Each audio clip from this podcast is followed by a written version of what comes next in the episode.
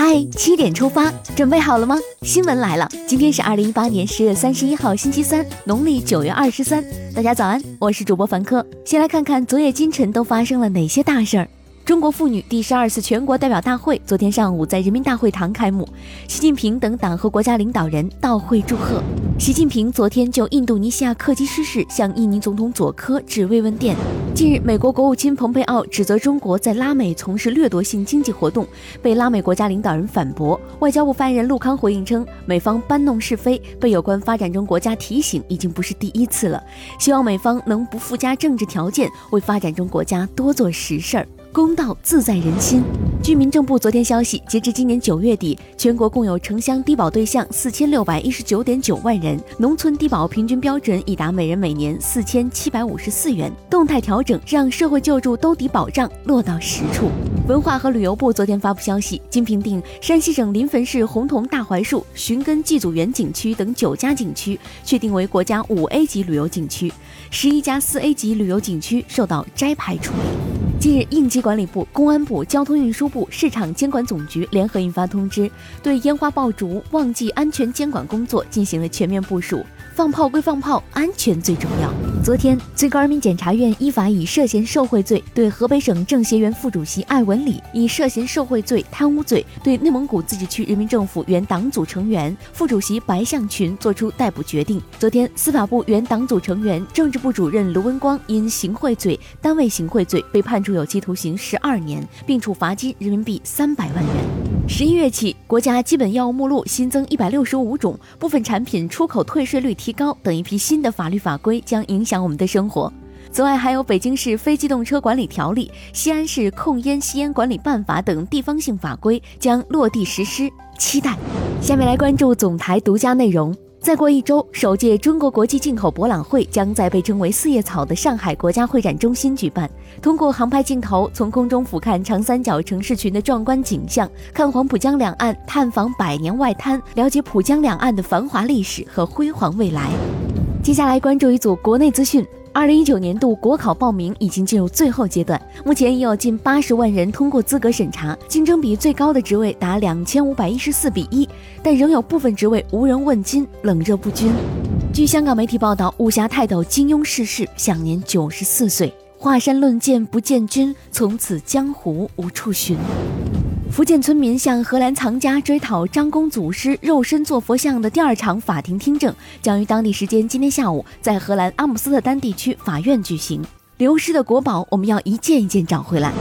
金华一对夫妻在派出所大门附近垃圾箱旁带走一条警犬，遭取保候审事件受到广泛关注。当地警方通报处理结果，因未对散养的警犬尽到管理职责，决定对该派出所所长停止执行职务，对警犬管理员予以辞退处理。警犬表示：“作为当事犬，我真的啥也不知道。”面对人犬冲突，有的地方下了狠招。云南文山市近日发布养犬通告，规定早上七点到晚上二十二点，城区禁止遛狗。狗子表示，以后要起得比鸡早了。昨天，抖音短视频以侵权为由起诉百度旗下火拍短视频一案，在北京互联网法院开庭审理。庭审中，短视频是否应该受到著作权法保护，成为交锋观点之一。中国人民银行从昨天起陆续发行二零一九版熊猫金银纪念币，该纪念币一套十二。枚，其中熊猫普制、精致金银纪念币各六枚，均为中华人民共和国法定货币。继绘画之后，滚滚在收藏界越走越远了。接下来把目光转向国际。英国财政部二十九号表示，英国将铸造一套五十便士的新硬币，以纪念二零一九年春天英国退出欧盟。昨天，菲律宾人民币交易商协会在首都马尼拉正式签约成立，这标志着人民币和菲律宾比索将可实现直接兑换。今年第二十六号台风玉兔于当地时间二十四号登陆袭击塞班岛，造成当地机场严重受损，约一千六百名中国游客滞留。二十八号，塞班岛机场重新开放后，川航、东航等航空公司先后派出航班前往。目前滞留塞班岛的中国游客已基本撤离。你背后永远都有祖国。美国国防部二十九号称，将向美国与墨西哥边境派遣五千二百名军人，以应对移民潮。据日媒报道，韩国最高法院昨天对二战期间被强征到日本劳动的四名前韩国劳工的索赔案宣判，要求日本新日铁铸金公司向原告支付赔偿金每人一亿韩元。接下来是今天的每日一席话：敬危则易，救末者难。二零一三年六月十八号，习近平总书记在党的群众路线教育实践活动工作会议上的讲话中指出，人的身体有了毛病就要看医生，就要打针吃药，重了还要动手术；人的思想和作风有了毛病，也必须抓紧治。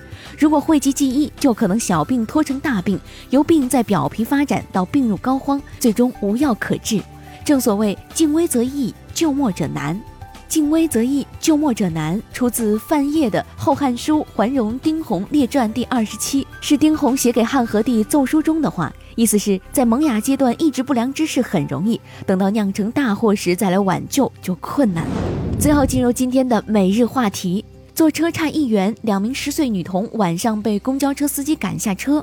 二十七号晚七点，长沙两名十岁左右的女童搭乘公交车，坐了不到一站就被公交司机请下车。原来是因为两人忘记带公交卡，加起来一共只投币三元钱。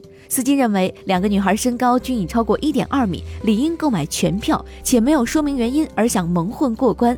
有网友认为，在天黑的情况下，司机做法太不讲情面，对孩子安全不负责。也有网友表示，司机做法没错，女童完全可以事先沟通，欺瞒是最不应该选择的方式。